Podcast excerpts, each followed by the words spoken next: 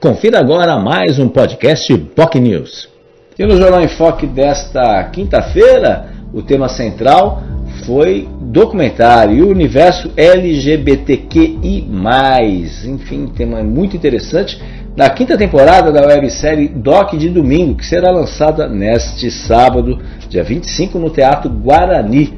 Uma série de atividades estão programadas lá no Teatro Guarani neste sábado, começando já por volta das 4 horas da tarde e depois se prolongando que às 7 e meia haverá o lançamento da websérie, websérie que o Eduardo Ferreira dirigiu aí e obviamente já está na quinta temporada, temas importantíssimos.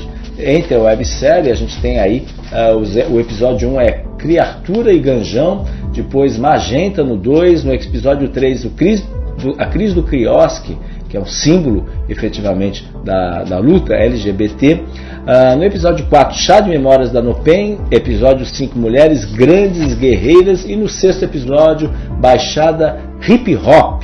Enfim, temas importantes, produzido pela Orvalho Filmes aí, com roteiro e direção do Eduardo Ferreira e assistente de direção o Gaspar Lourenço. Enfim, trabalho muito legal que vale a pena, chegando à sua quinta temporada, lembrando que as outras temporadas começaram efetivamente durante a pandemia.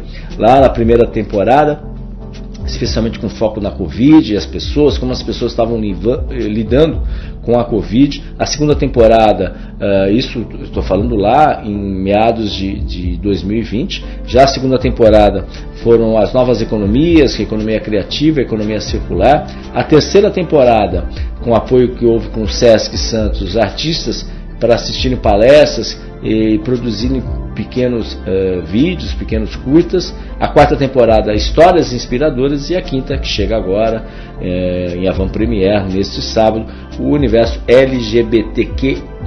Enfim, temas importantes que foram conversados aí e discutidos pelo nosso convidado, Eduardo Ferreira, que é o diretor da websérie.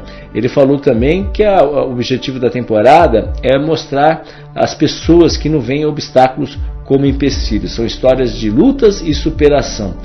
Avança mais que levantar uma bandeira, compartilhar histórias de quem tenta diariamente manter o manto exposto.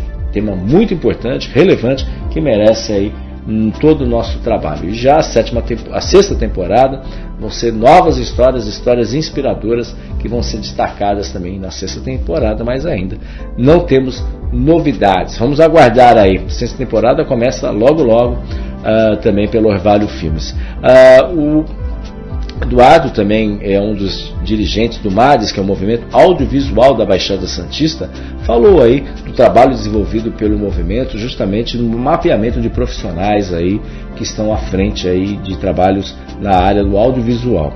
Uh, elogiou as políticas públicas desenvolvidas pela Prefeitura de Santos, que se destaca dentro do cenário regional, especialmente na área do audiovisual, de fomentos e parcerias e obviamente a necessidade aí de alguns avanços, mas as tratativas são tratativas bem positivas nesse sentido. E a expectativa é claro quando for entregue à escola de cinema, a escola pública de cinema, que está sendo aí recuperada ali na área do mercado municipal. Vamos torcer aí para o sucesso da escola pública de cinema também, que vai dar um up e vai dar uma novas oportunidades para os jovens, jovens cineastas, jovens profissionais da área do audiovisual que queiram efetivamente atuar nesse sentido.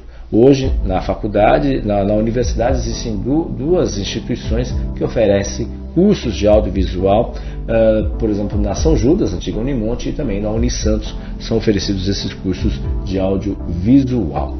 Enfim, temas importantes, relevantes, que merecem sempre encontro espaço aqui no Jornal Enfoque, que abre espaço e, e pluralidade de opiniões para todos. A gente agradece a sua audiência, lembrando que o programa pode ser visto, revisto nas nossas redes sociais. Nosso Facebook, facebook.com.br jornalbocnews, nosso canal no YouTube, youtube.com.br TV.